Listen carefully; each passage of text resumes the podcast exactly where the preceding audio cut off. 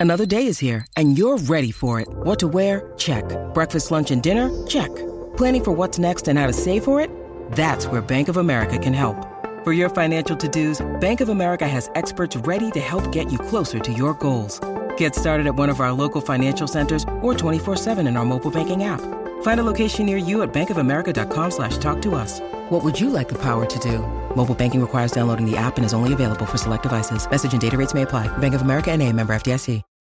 When you need mealtime inspiration, it's worth shopping Kroger, where you'll find over 30,000 mouthwatering choices that excite your inner foodie. And no matter what tasty choice you make, you'll enjoy our everyday low prices, plus extra ways to save, like digital coupons worth over $600 each week. You can also save up to $1 off per gallon at the pump with fuel points. More savings and more inspiring flavors make shopping Kroger worth it every time. Kroger, fresh for everyone. Fuel restrictions apply. Dos semanitas que nos vamos, Pedro, y la cantidad de cosas que han decidido sacar esta gente. ¿eh? Sí, desde luego. En cuanto te despiertas un poco, Apple se pone un poquito las pilas, aunque haya sido a nivel un poco superficial, yo creo que nos están preparando para lo que tiene que venir dentro de poco. Evidentemente, el hecho de no tener Keynote hace que siempre bajes un poquito las expectativas, pero luego hay bastante enjundia, hay bastante enjundia en hardware. Sí es cierto quizás más a nivel de negocio que, que de tener producto revolucionario, novedoso o nuevo, y vamos a comentarlos ahora. Eh, yo creo que sí que en software, ¿no? Y ya he instalado todas las, actualizaciones en todos los cacharros y podemos comentarlo.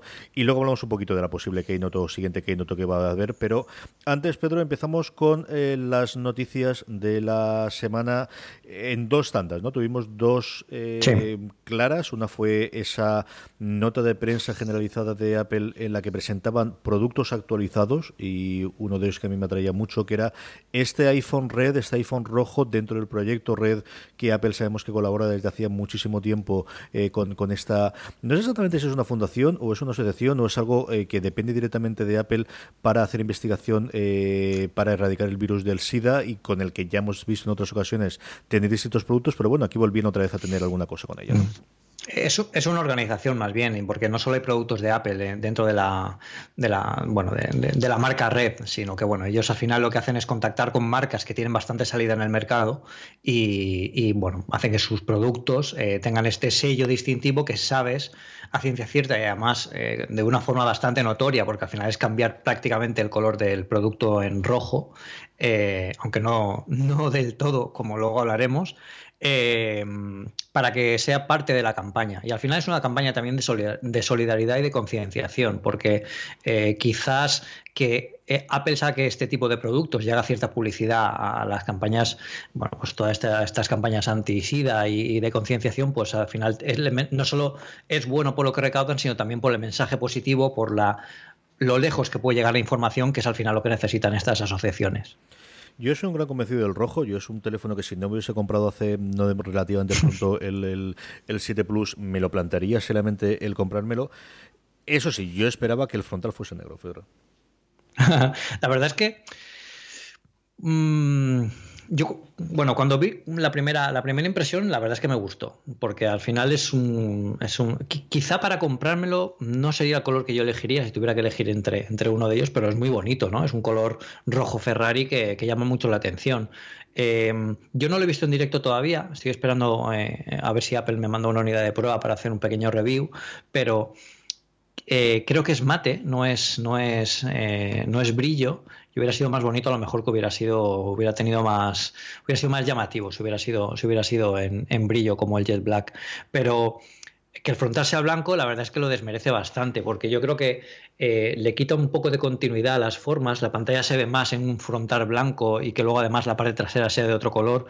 Yo creo que, bueno, eh, ellos al final eh, han apostado por por tener una línea de colores más suaves y el rojo, pues el rojo con el blanco al final lo, atenúa, atenúa todo un poco. El negro es quizá un poco más agresivo, que es lo que, bueno, pues nos gusta a algunos de, de los que de los que nos suelen gustar este tipo de productos. Pero bueno, ya, ya supongo que habréis visto millones y millones de vídeos de cómo cambiar el frontal y cómo alterarlo. Yo la verdad es que he visto alguno de ellos y me ha dado mucho miedo. De hecho, había muchos disclaimers en el vídeo. No, cuidado, no hagáis esto, que os cargáis el teléfono. No toquéis aquí, que os cargáis el teléfono. Eh, yo creo que, ahí podrían pasar muchas cosas que te puede, que puede estropear el teléfono, pero el resultado es espectacular. Yo creo que Apple debería planteárselo. No creo que lo haga, pero, pero debería planteárselo para futuras ediciones. Yo he visto varios y como dices tú, he visto lo suficiente para saber que pagaría a alguien porque lo hiciese en vez de hacerlo yo, lo tengo más claro que el agua. Eh, solamente cuando empieza al principio con el secador para intentar quitar el pegamento, ahí ya me tiraron para atrás. Ya no te hablo de empezar a sacar cablecitos y de empezar a quitar tornillos minúsculos, eso me da un pánico absoluto. Sí me llamó mucho la atención en los vídeos, una cosa que evidentemente se conocía, pero que hasta que no la ves ahí no te quedas claro, y es como el sensor de dactilar va integrado con cada teléfono, y entonces tienes que mm. volver, si utilizas uno negro, eh, eh, yo al menos el vídeo que vi, que yo creo que es el que pusisteis vosotros, de los que pusisteis vosotros de la Esfera, como la persona que hace el unboxing, un gran hombre y de verdad eh, muy atrevido y con un corazón a, prueba de bombas, a diferencia de mí, tiene que volver a poner el botoncito del, del iPhone 7 Red original para que pueda funcionar con la huella dactilar, por lo que os digo, porque van a, nivel de, interno del teléfono unido a esa pieza. Sí, y además, bueno, yo viendo ese vídeo también sufrí mucho, ¿eh? porque a cada paso que daba yo pensaba que eso lo iba a cargar. Digo, no, toques eso, de verdad, no, no estires de ahí, porque parece que todo se vaya a romper. Y luego, además, tenemos que tener en cuenta que el iPhone 7 es el primer iPhone que es eh, resistente al agua. Además, tiene una certificación antipolvo, etcétera, etcétera. Al abrirlo, tiene cierta goma eh, alrededor de los bordes que cuando él lo abre, yo veo que eso se despega. Yo no sé cómo, si luego después de abrirlo, eso seguirá teniendo esa, esa certificación o, bueno, te lo tendrás que pensar antes de, mojarlo, pero es una modificación, modificación arriesgada. Yo, estuve tentado de modificar un iPhone una vez, yo no, sé cuál fue, creo que fue el iPhone 5, porque encontré una página donde le podías poner la manzanita arcoiris al, al teléfono y me encantó la idea. Entonces, bueno, estuve viendo tutoriales, me estuve armando de valor, creo que hasta llegué a mirar eh, en alguna página que te enviaban las herramientas. Y ya cuando estaba a punto de pensé, no, no, no, no, no lo voy a hacer porque me voy a cargar algo y luego me voy a, voy a tener que pagar las consecuencias, nunca mejor dicho, o sea que, casi, casi que no. Pero bueno, yo, si alguno de nuestros oyentes eh, lo ha hecho, por favor enviadnos fotos, ponerlo en Twitter o enviadnos las fotos al grupo de Telegram, donde cada día somos más locos y, espero que no tenga límites los canales de Telegram, porque si no... no, de momento no lo hemos cumplido, no te preocupes que todavía nos queda hueco. Yo eh, me llego a atrever a poner la RAM en los iMac, esta que se ponía por la parte de abajo, y no te creas que no lo tuve yo con la, todas conmigo, cuando lo puse y se acabó. No, no, para estas cosas son muy cobarde.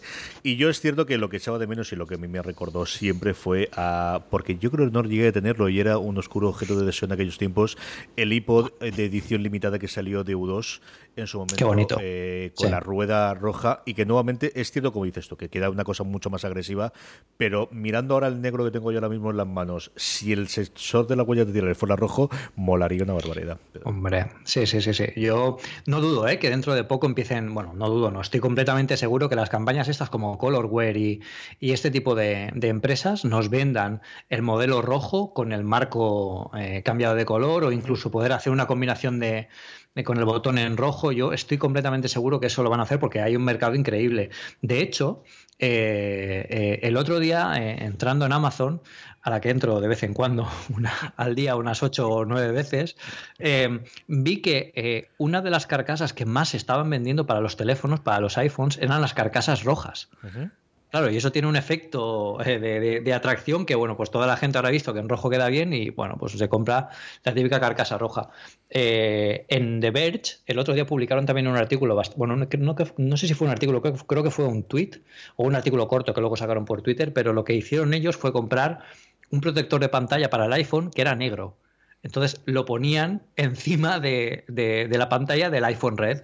Y bueno, ahí pasaba alguna cosa, como por ejemplo el botón, que no. Bueno, el botón creo que también tenía, tenía pegatina. Es un poco chapucero, pero sabes que no vas a destruir nada cuando, cuando lo pongas. Pero hay, siempre, siempre hay trucos. También podemos quedarnos con el frontal blanco, que, es un iPhone, es bonito. Sí, sí, no, indudablemente es bonito. Yo, ahora que decirlo rojo, la verdad es que no lo había pensado, pero yo tengo ahora mismo con el iPhone 7 Plus un bumper, porque sí que necesito tener algo por las crías y lo enganchan y tal. Y me acostumbré cuando salen los bumper oficiales de, de, Apple y es lo que más suelo llevar.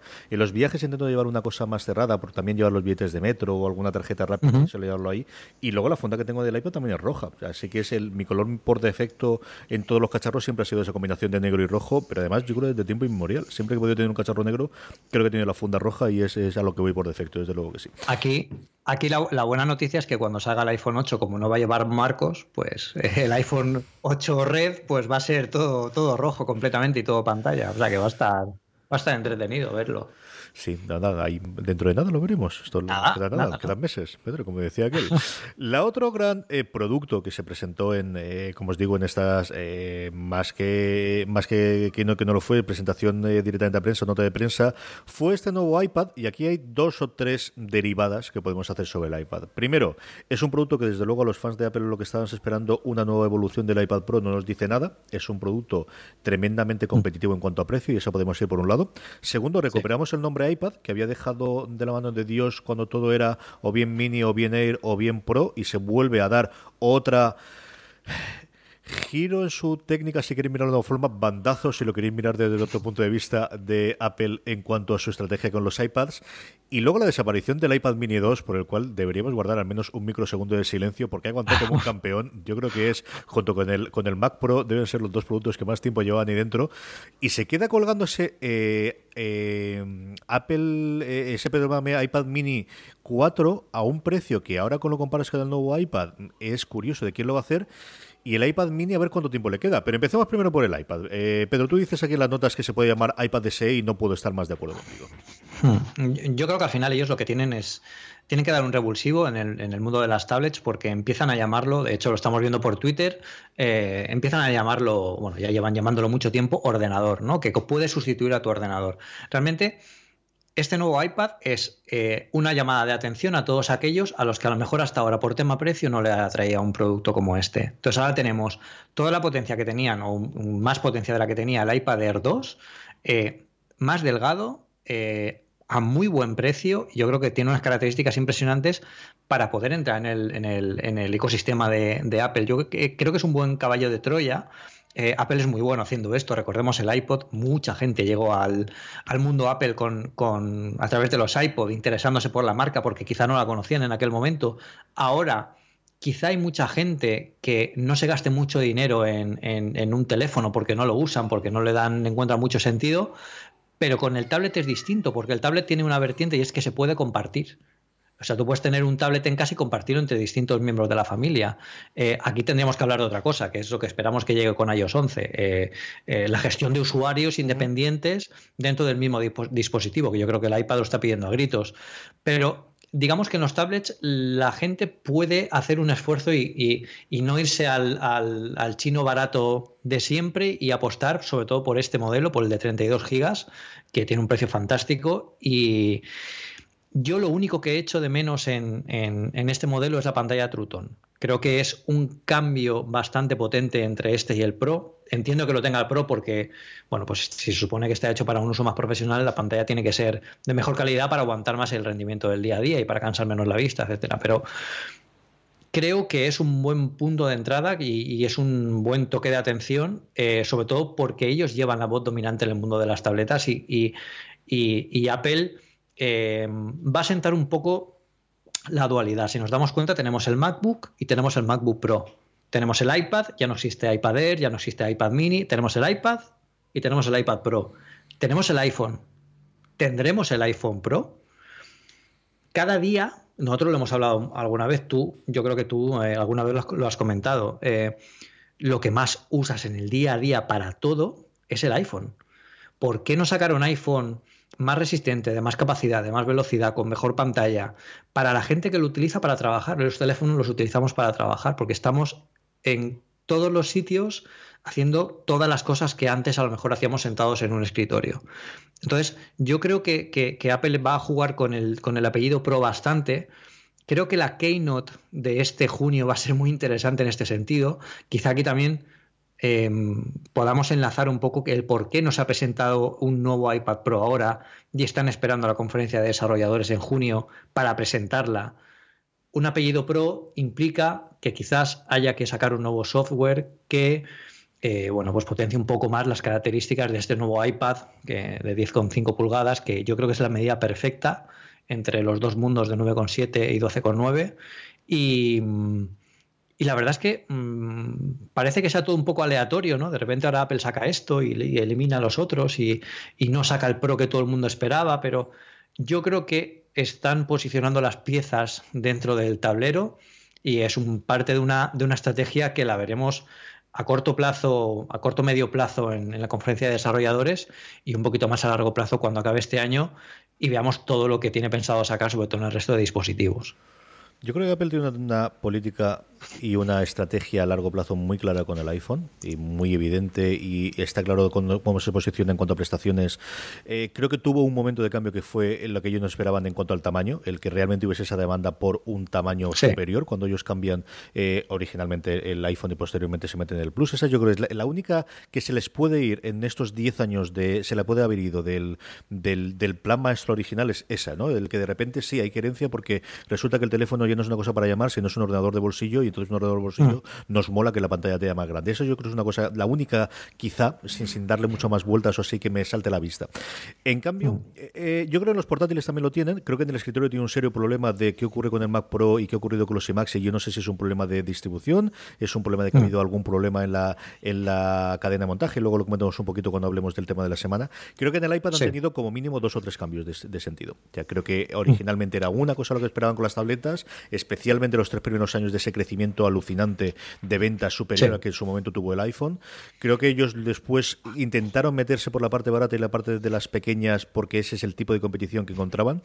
Y creo que luego han girado a tener eh, la dualidad que tienen casi todos sus productos, como que comentabas tú. Yo creo que había un artículo de Ben Thompson para variar espectacular esta semana analizando los tipos de precios y las dos estrategias que él veía en Apple. Y es que por un lado está el iPhone y es un mundo totalmente distinto y es un monstruo diferente, como dicen eh, los americanos, porque al final todos necesitamos un teléfono móvil. O sea, todo, la, la, gente a la que al final va a comprar de, de, que estamos hablando va a tener un teléfono móvil. Pero del tener un iPod, del tener un, portátil, el tener una tableta, es algo que es adicional. Para otros será indispensable, pero no es nunca al nivel de un teléfono móvil. Y ahí yo creo que están en un nuevo cambio y creo que este iPad SE, que yo creo que se puede llamar perfectamente así, es una...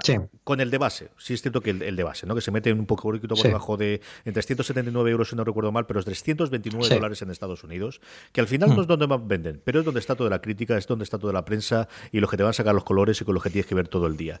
Y 329 dólares para el salario medio americano, eso es, pues eso, unos cosas como si podrían ser 100 euros o 125 euros en España. Hmm. Es decir, para a todos yo creo que es, si necesitas comprarte una tableta y quitando toda la eh, gama inferior de gente que vaya a comprar lo más barato que pueda encontrar en un Walmart o que le vayan a regalar cuando se abra una cartilla o cosas similares, es no puedes tener una excusa para no comprarte este iPad. Eso sí, el, este, el, básico, 32 gigas. Y esto es lo que hay y esto es lo que tienes. Porque en cuanto empiezas a meterles añadidos, pues nos metemos en los mil euros que me meto yo cada vez que quiero mirar un iPad. Pero, pero sé que no soy el público de ese iPad, ¿no? A mí me cabría, me cabría solamente que no saque un iPad Pro nuevo. Sí.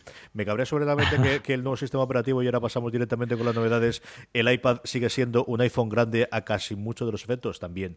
Pero creo que es un acierto a nivel de negocio el eh, vamos a encontrar un lugar los americanos hablan mucho de la parte de educación porque al final es de donde viene Apple y aquí yo creo que hay todo un eh, decir es de regalo es para darlo junto con eh, nuevamente apertura de una cuenta o, de depósito típico de lo que daban antes las cacerolas en los en las cajas de mm. ahorro que ahora se ve menos no pero cualquier tipo de regalo adicional eh, hasta ahora siempre el iPad mini porque era el más barato. Ahora vas a dar un iPad de nueve y pico, que es un señor regalo para cada una de estas cosas, Pedro.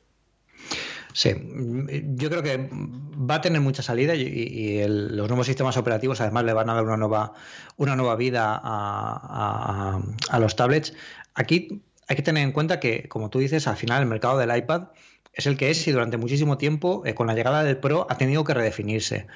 Yo espero también que con, con iOS 11 eh, lleguen una nueva generación de aplicaciones profesionales que también sean los que diferencian los tablets, que no solo sea el apellido Pro porque tenga mejor hardware, sino que sean también porque sean capaces de mover aplicaciones con mucha más exigencia a nivel de gráficos, a nivel de potencia y también a nivel profesional. Yo tengo claro que un arquitecto no va a necesitar lo mismo que, un estudiante de periodismo, porque al final el estudiante de periodismo necesita escribir y el arquitecto necesita procesar planos en 3D, sacar mallas gráficas, etcétera, etcétera. Entonces, em, es muy importante que, Apple también dé un paso adelante con el sistema operativo. Yo estoy convencido que por eso no tenemos Keynote eh, para anunciar esto, porque anunciar solo nuevo hardware o un nuevo tamaño de un, de un, producto no tenía mucho sentido, pero sí tiene sentido contextualizarlo dentro de toda la gama que tiene y decir, ojo, esto es la gama iPad, tenemos un nuevo modelo, eh, el iPad, que es el barato, esto así queda la gama Pro, que yo creo que también actualizarán el modelo 12.9 con pantalla Trutón, que, que sería lo suyo Y, este es el nuevo software de la nueva generación de iPads que va a, llevar un poco el concepto un poco más lejos. Em, teniendo ellos el toro por los cuernos en el mercado de las tablets, yo creo que lo tienen todo para ganarse al público y que de verdad la gente empieza a pensar como, como empieza a pensarlo como un ordenador, que, realmente lo es. Yo, eh, lo hemos hablado alguna vez, cada día uso más el iPad para escribir, para, para, para, consultar el correo, para las tareas que habitualmente hacía o suelo hacer en un, en un, en un Mac. El Mac todavía, por, bueno, temas empresariales, etcétera, etcétera, lo necesitamos como un portátil porque lo necesitamos como un, eh, bueno, como un ordenador por aplicaciones antiguas, pero yo creo que precisamente es eso, lo que lastra un poco ese cambio, esa era post-PC auténtica de la que nos hablaba Steve Jobs en 2011 cuando presentó el iPad 2 está llegando y llegará cuando las aplicaciones también eh, cambien a esa era, no solo cuando el hardware esté preparado, que es el momento de fusionarlo todo. Sí, señor. Y hablando de, software, eh, la otra, la, que nos hemos llevado cuando estamos grabando hoy hace un par de días, es que abrieron las puertas de, de, Cupertino y decidieron, bueno, pues lo que ya sabíamos que estaba en beta desde hace bastante tiempo, que son actualizaciones para absolutamente todos los cacharros, empezando por iOS 10.3. Eh, Pedro, comentarios para esto. Bueno, es uno de los de las actualizaciones, de las mejores actualizaciones de, los últimos tiempos en iOS. Eh, parece una actualización menor, pero tiene bastantes cambios que quizá al gran público le pasen desapercibidos, pero sí que, sí que noten. ¿no? Al final notas que eh, iOS funciona de forma más fluida, que todo va bastante más rápido, que tienes más espacio libre. Todo eso se llama eh, el, Apple File System y es el nuevo sistema de ficheros que Apple pretende implantar en todos sus dispositivos. Y cuando hablamos todos, hablamos también de la gama Mac. Esto eh, es mucho más importante de lo que parece porque también estaremos hablando de que todos los sistemas operativos van a tener una base común con la que trabajar. Eso hace que las aplicaciones sean todavía más... Eh, comunes o interpretables entre sí y que todas eh, puedan llegar a, tener un mismo sustrato. Eso es muy importante para poder, por ejemplo, en el futuro generar aplicaciones universales que funcionen tanto para iPhone como para iPad como para eh, Mac.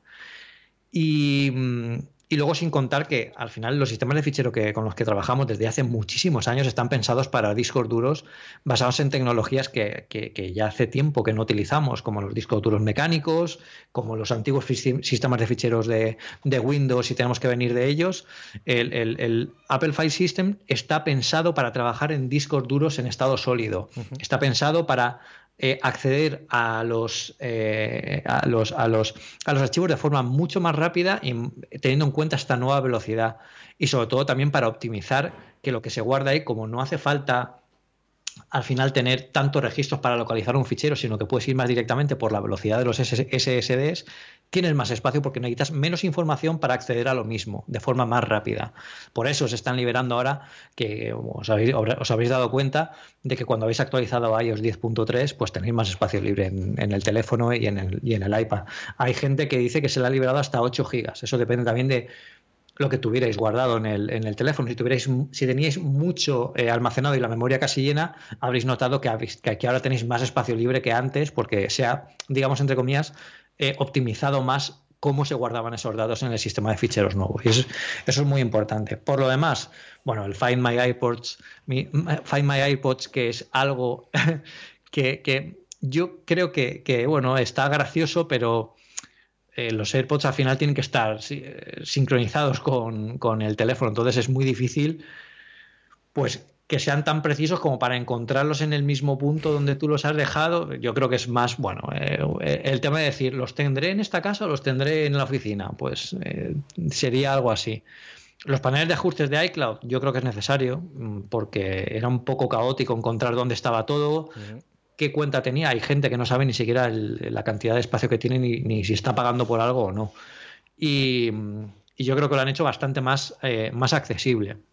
Luego ya cambios en el widget de aplicación de podcast. Eh, bueno, quien use la de Apple le vendrá bien, pero con alternativas como Outcast y, muchas otras, pues eh, hay, más, hay más cosas que se pueden probar. Las mejoras en Siri, eh, que ha mejorado la compresión, puede dar resultados de deportes. En las release notes veíamos que ahora Siri es capaz de dar resultados de cricket, cosa que me interesa muchísimo. Eso es fundamental para la vida. claro, eso no podemos vivir sin Entonces, me, me, hace mucha gracia, pero, pero bueno, yo supongo que habrá mucha gente que nadie se ofenda a los que le gustan el cricket. El cricket me parece algo fantástico. Pero... Nosotros tenemos en Sofin Channel el programa de deportes de la cadena, que lo hemos tenido muy parado y que si no pasa nada volveremos a grabar también esta semana. Yo he confesado varias veces que el único deporte que he sido incapaz de comprender y te juro que me he puesto, porque igual que me puse con el béisbol y ahora he aprendido y pago MLB.tv todos los años para poder ver todos los partidos de los Red Sox, chicos, yo hubo una época en la que eh, me empeñé en tratar de saber cómo, cómo funcionaba el cricket, he sido totalmente incapaz, Pedro. Hay varias cosas en esta vida en las que yo he dicho, mi límite mental llega hasta aquí, una de ellas ha sido el cricket y soy totalmente incapaz de entender cómo funciona, Pedro. ¿Has probado a preguntárselo a Siri ahora que lo entiende? A lo mejor te dice. Pues igual tiene que ser eso, pero va a ser una conversación bastante larga y no sé yo cómo la van a dar mis hijas el que me ponga a hablar tanto tiempo con una señora en el teléfono. Igual me ayudan, igual me ayudan, eso sí. Sí, sí, sí. Uno de los cambios importantes de la 10.3, eh, sobre todo para, la gente que tenemos que usamos CarPlay, es. Eh, bueno, ahora hay un acceso rápido que es. Parece una tontería, son tres botones de acceso rápido en la barra izquierda donde, donde se ponía la hora antes y no había nada más Ahora tenemos las tres aplicaciones de acceso, bueno, eh, más útil que lo tenemos a, golpe de dedo. Teléfono, mapas y música. Em, esto sí que es importante porque antes para cambiar de una aplicación a otra tenías que pulsar el botón Home virtual, volver a pulsar en la aplicación, volver a pulsar el botón, volver a pulsar en la otra aplicación. Y aquí hay que recordar que estamos conduciendo. No, no podemos apartar esos segundos, en la vista de la carretera. Apple lo ha hecho bien. Eh, lo más importante de, los cambios en CarPlay no son estos tres botones, sino que eh, el rendimiento y el comportamiento general del sistema funcionan mucho, mucho más fluido. Es, eh, las transiciones ahora se, notan más. Antes, igual, algunas de ellas iban un poco más, más a saltos, pero ahora mismo. yo creo que CarPlay está llegando a un punto de madurez que puede ser, puede llamar mucho la atención, sobre todo desarrolladores. Y tampoco dudo, sobre todo por, los últimos, eh, las últimas alianzas que ha tenido Apple con, con, fabricantes de automóviles y que ellos eh, van a querer integrar CarPlay porque además la gente lo está pidiendo, está pidiendo que quiere, quiere ver eso de Apple en su coche también, ya que tienen el teléfono. Eh, pues yo no dudo que den un empujón fuerte a CarPlay en, en, en, iOS 11. El otro día vi un, anuncio de un, no, sé qué coche era, era un, coche normal, un Ford Fiesta, creo, un Opel Astra o algo así, que ya tenía, o sea, te decían que tenía Android Auto y CarPlay y además te regalaban un iPhone SE eh, cuando te comprabas el coche. O sea, yo sonreí ¿eh? cuando vi ese anuncio porque ya es un poco la llegada definitiva, ¿no? Cuando empezó a salir CarPlay solo llevaban los Porsche, los Ferrari y los Mercedes, ¿no? Y entonces, claro, la gente pues lo veía un poco esto, pues bueno, pues está CarPlay, pues para que no pueda usar. Pero ahora con, esto y con las radios de tercero, yo tengo una Pioneer que funciona estupenda, em, eh, es un buen es un buen modo de entrar en, en, el mundo CarPlay y ya os digo yo que si lo probáis luego es muy difícil volver, porque mm. esto de hablarle a Siri que te ponga cualquier canción o a Hermanos Libres es fantástico, la aplicación de mapas cada día va mejor, de verdad, no, no me he vuelto a perder nunca excepto alguna vez, porque soy, es que tengo muy mala orientación. Yo necesito un GPS y un copiloto que me, di, que me corrija a mí, porque el GPS, si no, me odiaría solo, pero sí, sí, está muy bien. Las mejoras, la verdad es que son bastante, bastante buenas. Y luego tenemos un poquito de WatchOS. Eh, yo especialmente la, esta, la, función de teatro me, encanta por las noches, porque yo sabes que, que suelo dormir hace con, el reloj siempre y siempre me tocaba voy a ponerlo en avión y además quitarle el, la carátula para que no utilizase la pantalla, que es lo que más consumía, porque yo doy muchas vueltas durmiendo. Y hoy, que es la primera vez que lo he probado, eh, estaba en el 98% de batería después de dormir, es cierto con una perrería de horas, porque al final habré dormido 5 horas y he llegado hoy, pero me permite, el, como yo estoy haciendo, que es cargarlo antes de, acostarme, mientras estoy leyendo un ratito en la cama, poder tenerlo durante toda la noche para que me detecte y me haga toda la analítica de sueño y comprobarme todo el sueño y poder utilizarlo durante todo el día siguiente en un Series 1, ¿eh? que este no es, no es el moderno, sino que es un Series 1 sin más, Pedro. Mm. Pero el, que tú tienes eh, sí que lleva el nuevo procesador. Sí, el mío es con el procesador nuevo, eso sí. No es un Series 0, es un Series 1, sí. Sí, bueno, pues ahí. Yo, yo creo que al final los, el, cambio este también es muy bueno. Yo, el, modo teatro, yo cuando lo leí no sabía muy bien a qué se refería, pero bueno, también puede ser chulo en el cine, porque yo recuerdo alguna vez en el cine, sobre todo si tienes un, watch face de estos que tiene alguna imagen o algo que así que brilla mucho, que, que al, lado, el lado se asusta porque dice, hostia, ¿qué, ¿qué, está pasando?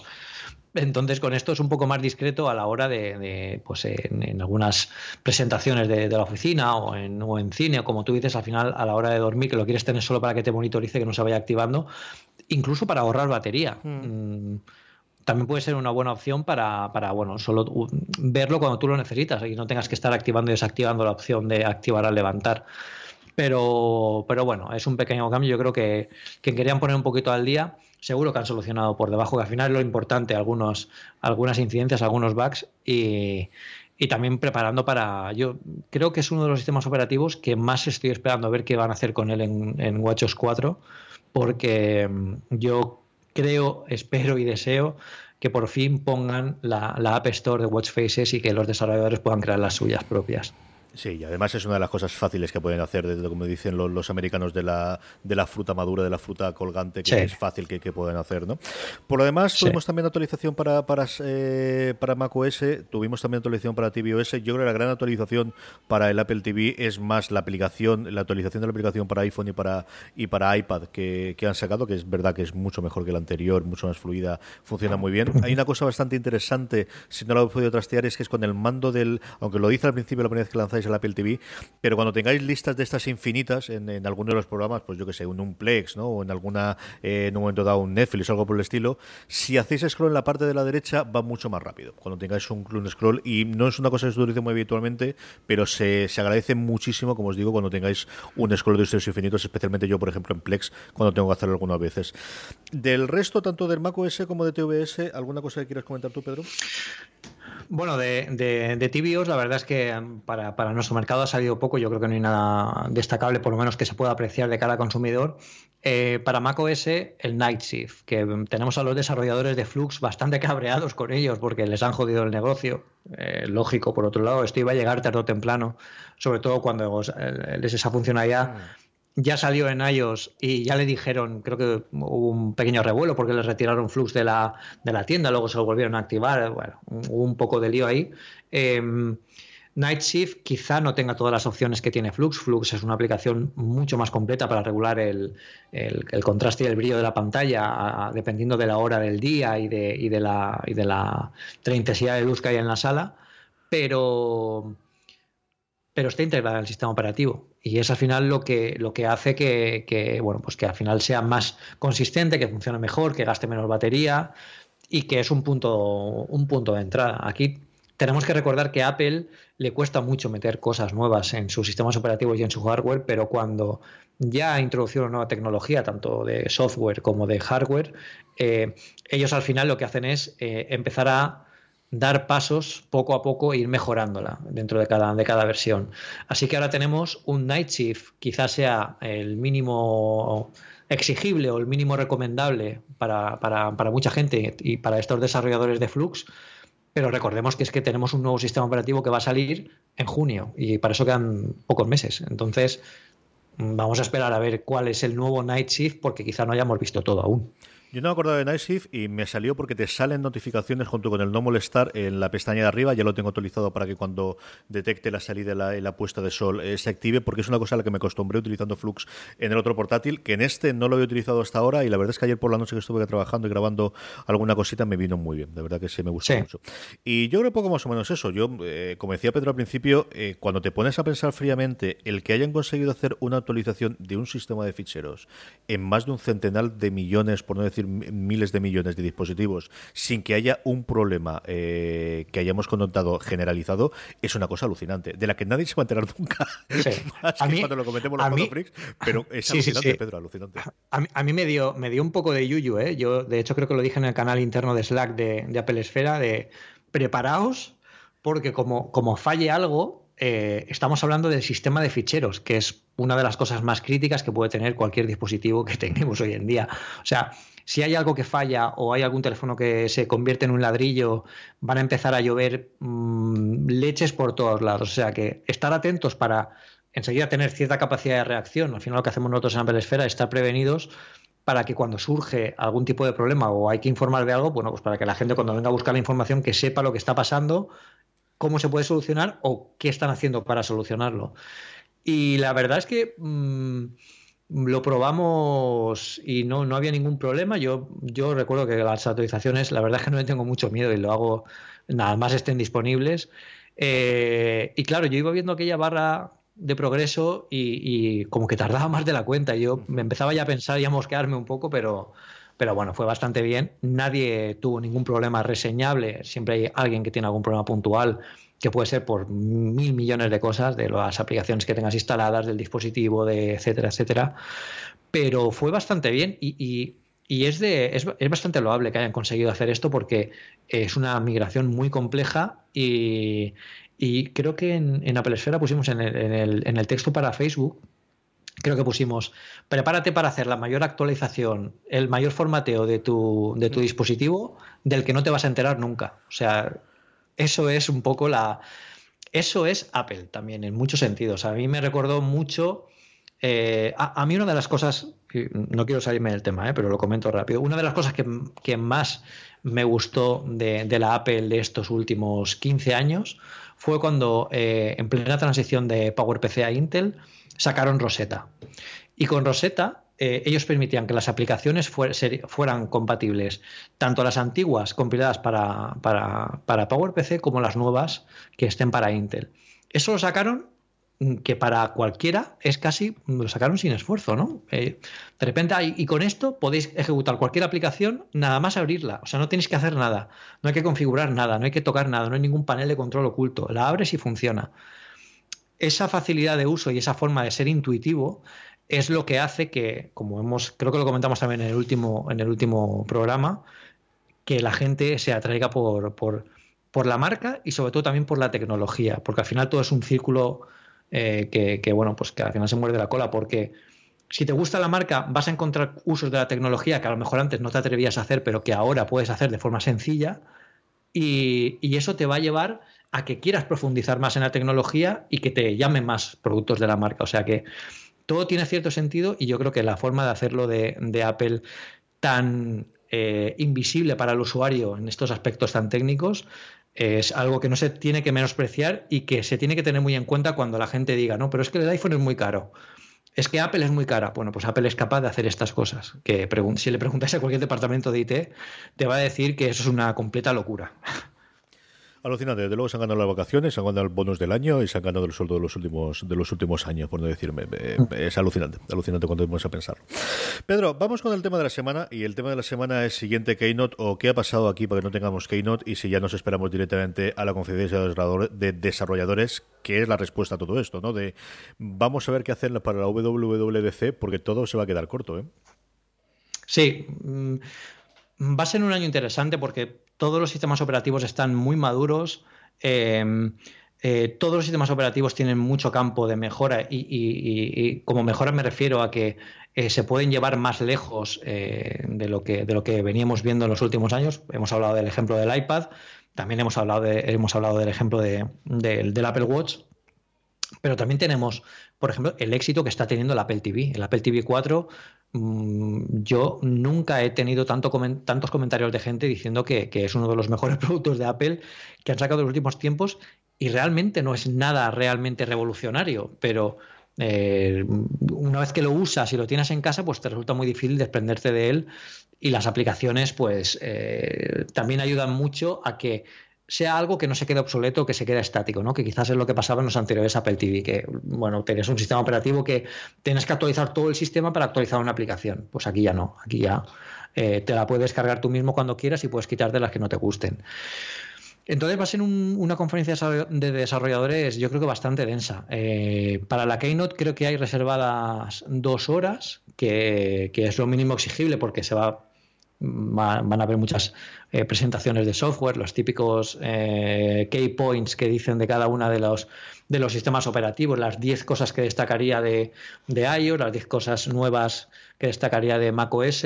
Mm, va a ser un recorrido chulo. Yo espero también eh, cambios a nivel de hardware y espero que saquen algún Mac nuevo. Yo creo que Apple tiene que mover ficha ya en el tema de, los Mac. Como te has dicho antes, al final eh, empezamos ya a pensar todos que tienen algún problema de, producción o algún problema de, algún tipo. Y yo creo que eso no, es, bueno para la marca y tiene que, aunque no renueve toda la gama, que nunca lo ha hecho, que saque eh, en, cierta medida o que saque algunos de los productos icónicos y que empiece a desplazarlos hacia, hacia el punto en el que tienen que estar.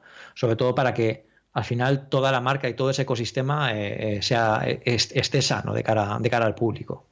Yo creo que los Macs en, en portátil es una cosa defendible que está en la situación actual. Posiblemente el MacBook a seca, MacBook One o MacBook adorable, como, adorable, como dice el, el sinvergüenza de Marco Arment, eh, sí que está pidiendo una renovación después de, aparecer el MacBook Pro, pero bueno, ya tenemos un MacBook mm. Pro con 32 gigas, que es la otra cosa que también eh, se subesticiamente ocurrió en esta nota de prensa cuando fueron las actualizaciones hace un par de semanas.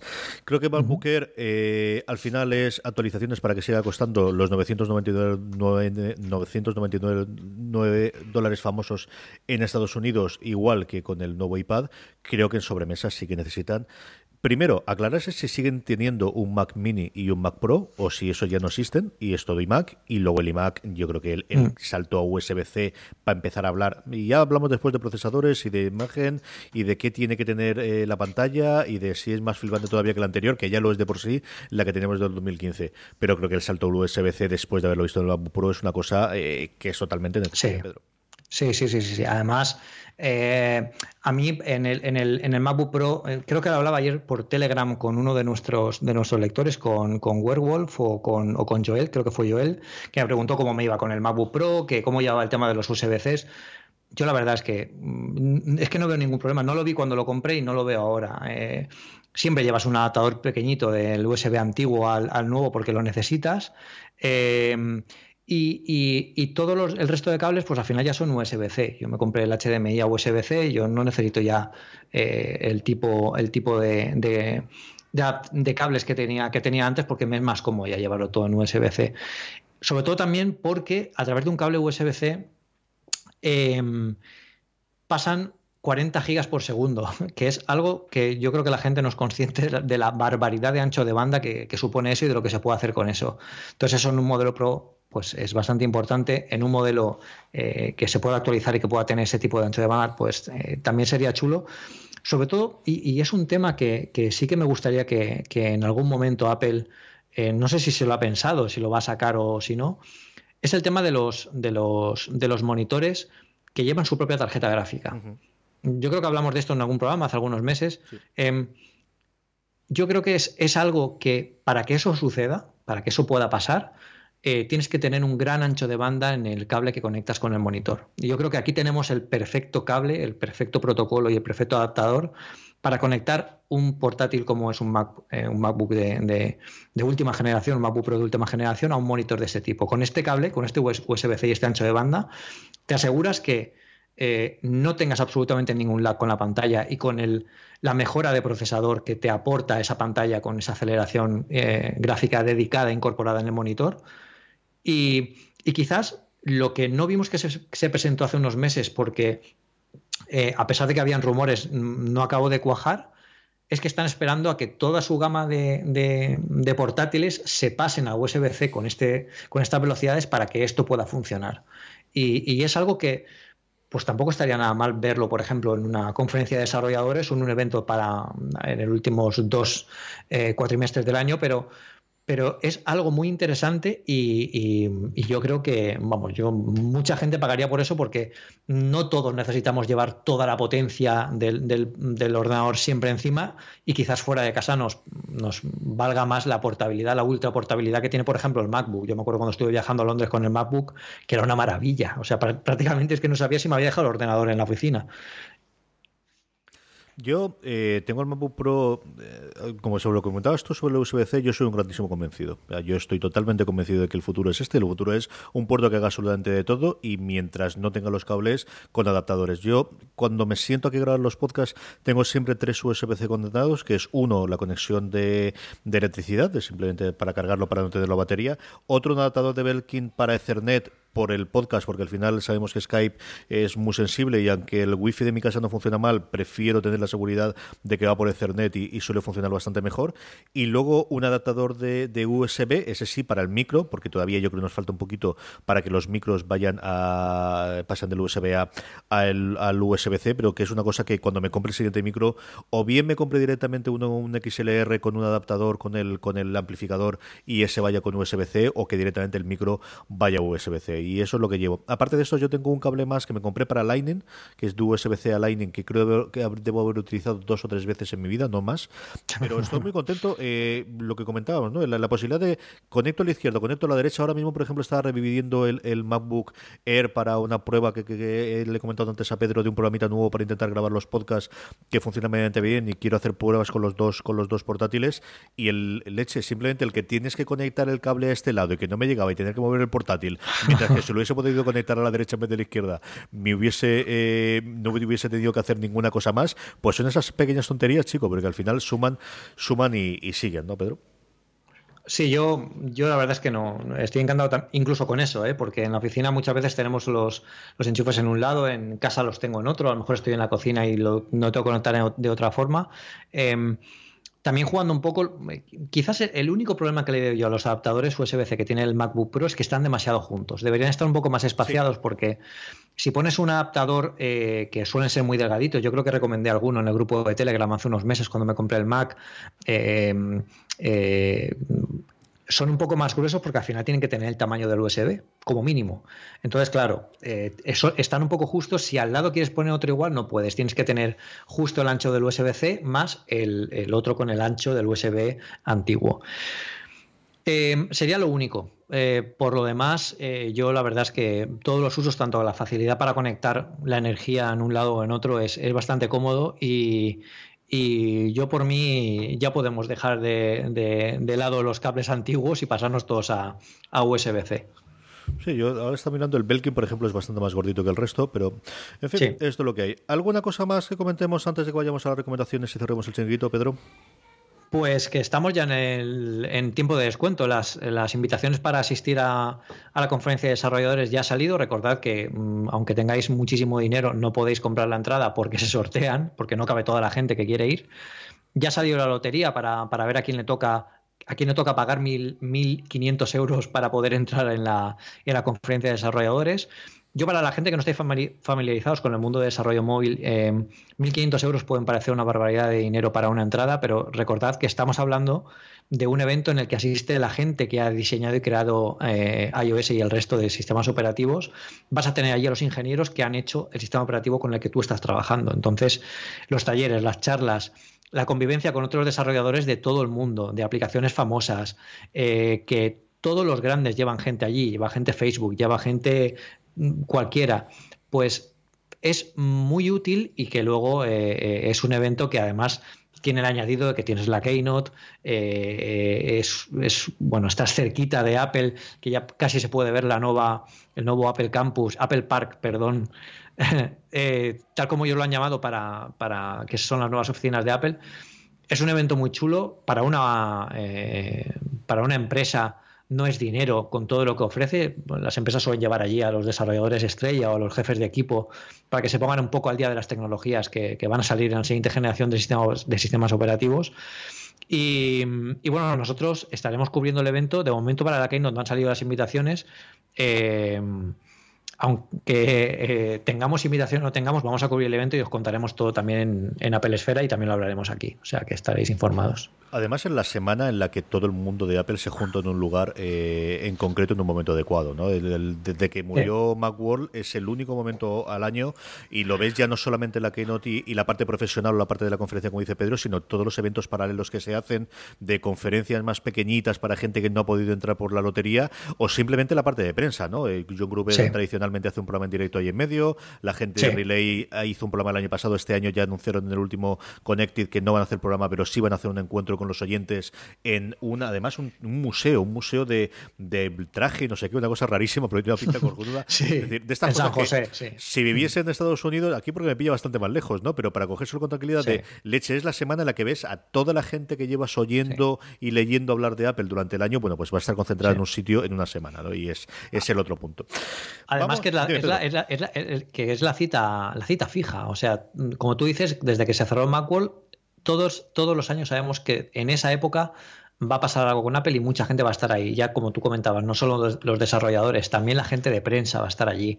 Eh, entonces, em, yo allí creo que sería un poco el paraíso para, casi cualquiera de nosotros porque mm. tenemos a nuestra disposición a los mm, desarrolladores número uno de, casi todas las aplicaciones del mundo, a los números uno de prensa que van a estar allí cubriendo el evento y haciendo programas especiales. Y además vas a tener el primer contacto con los nuevos sistemas operativos, que normalmente la primera beta suele estar disponible el mismo día o durante la semana del evento, con la gente de Apple, que también están allí, desde los directivos hasta el tío que pica la última clase de la, del sistema operativo. O sea que es muy, muy importante el, el, evento para Apple. Solo hay que ver la trayectoria de los últimos años, cuando, eh, bueno, antes era un evento más más friki, más de, desarrollo puro y duro y ahora se ha convertido casi en un acontecimiento social para la marca que no solo sirve para eh, ampliar los conocimientos de la gente que hace desarrollo para ellos, sino también eh, como herramienta de marketing y herramienta de, oye, nosotros tenemos aquí, nosotros tenemos aquí todo esto que hemos montado, fijaos cómo cuidamos a los desarrolladores. Y eso es súper importante porque uno de los negocios más importantes de Apple es la App Store. Indudablemente.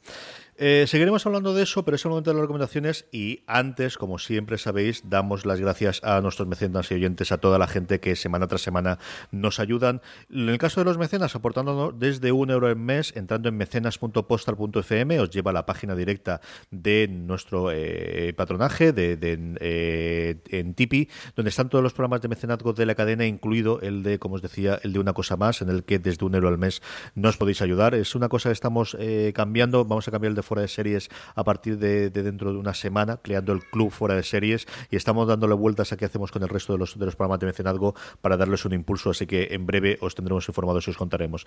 Y la otra fuerza, antes que hablaba Pedro de, las cosas que compra en Amazon, de las veces que entra en Amazon, sabéis que una forma de las que nos podéis ayudar muy fácilmente es la próxima vez que compréis en Amazon España, en vez de entrar de la forma que habitualmente entráis, si entráis desde amazon.postar.fm, simplemente eso, entráis desde amazon.postar.fm, cualquier compra que hagáis a vosotros os costará exactamente lo mismo y a nosotros Amazon nos dará una pequeña comisión para hacer nuevamente cada vez más y mejores cosas con una cosa más y con todo Postar FM.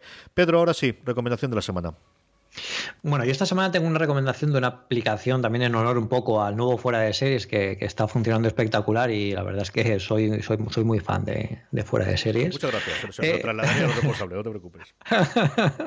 si los conoces, se lo dices de mi parte. Pues bueno, hay, una pequeña aplicación. Yo eh, nunca he sido muy, muy usuario de estas aplicaciones para, para bueno, son gestores de series, de, para para, ver lo que ves y para que te recomienden y te avisen de, nuevas series cuando, de nuevas series o nuevos programas cuando salen. Y esa aplicación se llama Teviso, es de, la, de los creadores de series Lee. Eh, y bueno, combinan un poco el gestor de típico de series que, todos hemos tenido alguna vez en el teléfono con, con, una guía de programación inteligente, de forma que tú puedes seguir las series que más te interesan y además también puedes decir eh, qué paquetes de televisión tú tienes contratados para que te avisen de lo que te gusta cuando lo hacen. Entonces, bueno, me pareció bastante, bastante chula, no, no es la aplicación quizá de, nuestra vida, pero, pero para todos aquellos que, queréis tener cierto control de lo que ves y cuándo lo veis y, dónde lo hacen, eh, está bastante bien, además es gratuita y, puedes elegir incluso, eh, bueno, las, eh, si lo quieres ver en versión original, si las quieres ver en, bueno, las fechas de estreno españolas o las fechas de estreno de otro país. es bastante chula y eh, bueno, pues eso tenéis que probarla si queréis estar un poco al día de todo lo que podéis ver. Es un mundo el de las, las, las aplicaciones eh, en general de televisión ahora con el con el fenómeno del streaming están saliendo cada vez más y mejores. No hay un no hay un, un claro ganador a día de hoy. Yo tengo como 5 o 6 en exagerarte en el entre el teléfono y el iPad y es una cosa interesantísima de ver cómo, cómo evoluciona la gente del, del grupo de Telegram de de, de, de fuera de series utiliza distintas y además es curioso preguntar a la gente. Yo por ejemplo era muy aficionado a Tract TV porque al final era un servicio que tenías por detrás y que cuando cambias esta aplicación se iba, pero es una cosa en ebullición. A mí, hombre, salvando mucho la distancia, me recuerda lo que era Twitter en su momento, o los gestores de correos, que también hay 8000, o, o de gestores de, de to-dos, de, de, tareas pendientes. Se están haciendo cosas muy, muy interesantes. Y este Teviso, conocía el nombre, porque yo creo que me había hablado de él, pero no conocía la aplicación. Voy a descargarme y trastearla para, para poder probarla para fuera de series. Mi recomendación de la semana, a ver, Pedro, cómo va de oído. A ver. ¿Qué es esto, Pedro? Pues no tengo ni idea, tío. Es una cajita blanca. es una cajita blanca que la hables así los AirPods, no me lo puedo creer. Verde o no me lo puedo creer. Y tienen dos cositas aquí que en cuanto lo coges no me lo puedo creer. Ya, ya, tienen los AirPods, pero eso tenías que haberlo dicho al principio del programa para que la gente empezara a aplaudir. No se lo he podido decir a nadie. No lo he dicho a nadie, no lo he dicho al grupo porque quería que fuese la ah. sorpresa y no lo he contado en ningún lado. Primero, tengo los AirPods que me ha cedido durante esta semana gentilmente mi queridísimo amigo y oyente de una cosa más, Mike García, Miguel García Arnedo, eh, bueno, uno de los responsables de Transflank que, que recordaréis eh, las primeros años del patrocinio que hacían de toda la cadena. Eh, me los dio porque él dice, no es que no le doy uso porque al final él es muy audiófilo y, oye muy mucha música con el con eso y dice, al final solamente lo utilizo para, para oír. Y bueno, deja, chico, yo, vamos, si, es una molestia y te está ocupando sitio, tampoco lo tengas ahí en casa, che, déjamelo, ya te lo quito yo y los uso. Eh, vamos a ver, ¿qué puedo contar aquí? Luego Pedro que me pregunta lo que quiera, aunque nos tiremos cinco minutos más con el invento, porque sé que querrás preguntarme alguna cosa. Yo creo que he pasado más horas despierto con ellos puesto que con ellos quitados. Empezamos por ahí. Importante eso, ¿eh? eh eso es que duermes poco también. Sí, indudablemente, ¿no? Si además quitar las horas en las que llevo los auriculares estos cerrados para grabar podcast, entonces no tengo ningún género de duda de que los llevo más tiempos puertos que quitados. Vamos a ver, yo también eh, estaba muy acostumbrado a llevar siempre un auricular pequeñito Bluetooth, porque en casa con las dos crías eh, necesito poder oír qué es lo que ocurre alrededor, pero estaba muy acostumbrado a que eh, normalmente los que tienen el volumen son ellas o mi, o mi mujer, y yo no tengo problema en oírlo con auriculares, sea la tele, sea el iPad o sea el iPhone. A mí me encantan, son el producto, vamos, ya te estoy diciendo, yo creo que menos de ocho horas diarias no los llevo. Eh, ¿Pegas o problemas que le veo eh, a día de hoy? Han mejorado mucho, pero sigue faltando el cambio de dispositivo de uno a otro. Es mil millones, vamos, eh, eones diferentes y mejor que cuando tenía que hacer el cambio con un cacharro Bluetooth. Pero hay veces en las cuales sigue tardando demasiado el cambio del iPhone al iPad y nuevamente es por mi uso, porque al final los uso indistintamente muchas veces a lo largo del día y especialmente en el Apple TV. O sea, una verdadera pasada es el poder lanzar el audio al Apple TV y se sincroniza de maravilla. Yo le tenía mucho miedo a que, teniendo siendo tan pequeñito, eh, no funcionase bien la sincronización y se me descuadrase, porque que es terrorífico. En cuanto se te va medio segundo, te fastidia totalmente la serie o la película que estés viendo en ese momento, mm. especialmente la serie, pero funciona de vicio. Eso sí, tienes que irte a settings, dispositivos Bluetooth y hacerlo cada vez que quieres volver a enlazarlos para poder verlo. Supongo que será, bueno, al final acaban de salir ahora y espero que en el próximo sistema tengan alguna función más sencilla para poder enlazarlos. Eh, para lo que yo creo ir se oyen de maravilla. Eh, yo es cierto, como os digo, que música prácticamente no oigo, así que lo que estoy yendo siempre son o podcast o series que esté viendo en el iPad o en incluso en algún momento en el iPhone o en el Apple TV o partidos de béisbol que esté viendo. Y es cierto que eh, cosa mejor al que podría tener es que tuviese una opción de aislante mayor. Y es cierto que se oye el ruido alrededor. Yo, cuando estoy por la calle o el que sea, en los coches, que por otro lado dices, bueno, tampoco está mal, ¿no? El, que oigas el coche que te va a matar. Eso quizás tampoco está mal del todo. Pero sí es cierto que a tres o cuatro años vista, el que puedan tener una de eh, aislamiento, no al nivel de unos Bose de 400 euros, ¿no? De, lo que tienes esto de, con, de diagramas monstruosos, pero sí que una opción en la que tenga una mayor reducción eh, parecida a la que pueda tener al día de día de uno de los cables de ese precio que cuestan los iPods, yo creo que puede funcionar. Yo estoy encantado con la caja. Yo recuerdo, por ejemplo, que Nacho, eh, siguiendo hablando con oyentes y con lectores nuestro del grupo de Telegram, odiaba el tener que llevar la caja. Yo es justo al revés. Yo, primero, una de las pocas cosas que he hecho de fumar, aparte de fumar, después de haberlo dejado hace ocho años, es el llevar un cipo con el que pudiese hacer esto. O sea, esta es una pijada que mi, abuela, mi santa abuela lo hacía con el rosario y a mí me gusta estar haciendo estas cositas con las cajitas. Escucha, por, esto que acabas de decir, te podrían llamar fanboy, pero con toda la, razón del mundo. A ¿eh? estas alturas del partido, Pedro, ya. ya ¿Qué me vas a contar? ¿Para qué, ¿Para qué voy a discutir? Los que puedo bloquear los bloqueo y el resto, pues mira, los aguantamos y ya está, ¿qué vamos a hacer? Pero esta cosa me encanta. O sea, el poder cerrarlo y la cajita con la batería sí que me parece un acierto. Eh, me parece un acierto desde la lejanía. Aquí me parece un, acierto alucinante. A mí no se ha llegado a agotar nunca y yo os digo yo que menos de 5 horas diarias no los uso. ¿eh? Eh, y a veces utilizo los dos. En la gran mayoría de las veces utilizo solamente uno de los dos porque estoy cocinando o estoy yendo a las crías o las tengo al lado o estoy haciendo otra cosa simultáneamente. lo he probado también con el Mac. viendo series también funciona bien. Y nuevamente, si tienes todo el ecosistema Apple, yo creo que, vamos, si tienes el ecosistema Apple y quieres llevar una cosa a la que puedas oírlo, si vivo solo y puedes poner el volumen que quieras y estas cosas, pues a lo mejor no te hacen tantísima falta. En mi situación actual, con tres personas más viviendo en mi casa, a mí que me gusta oír las cosas tranquilamente, eh, chico, yo, vamos, eh, impensable. O sea, estoy loco por tenerlo. De hecho, tengo que hablar con Mike eh, que si realmente no los quiere, bueno, pues vamos a llegar a un acuerdo y estos, ya que cariño, me quede con ellos. ¿Tienes alguna pregunta que hacerme, Pedro? Aparte de la sorpresa. Pues no, no, la verdad es que eh, me interesaba mucho que contaras el tema de la reducción de, ruido, porque yo es una cosa que, a mí no me gusta llevarlos tan aislados, por ejemplo, y es, casi un punto a favor de lo que le veo al, a los AirPods, aunque sí que es cierto que en otros que he probado eh, hay una reducción de ruido que casi es mágica, o sea, te los pones y es que automáticamente desaparece todo el exterior, y eso también es, chulo. Yo creo que al final se va a tratar un poco de, una evolución. Eh, Apple implanta la tecnología y luego la va mejorando. Y la va mejorando también haciéndola que sea, eh, bueno, pues al final por el mismo precio siempre te da, te tiene, te quiere dar un poco más en cada nueva versión. Yo creo que uno de los campos de mejora de esto es esta reducción de ruido, sobre todo si fuera opcional, para que si vas andando por la calle, pues te la puedas quitar pero si estás en un avión, pues te la puedas poner. Mm. Son dos ejemplos que, que, a mí me vienen muy bien.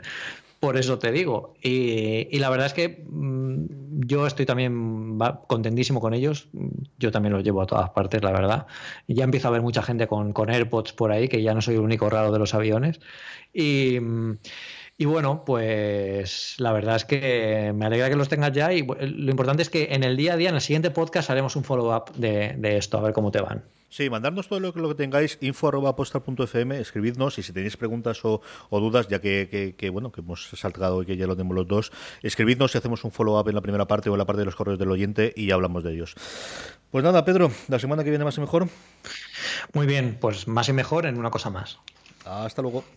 But there is one more thing. And we've managed to keep it secret. Nada, yo creo que no tiene mucho más.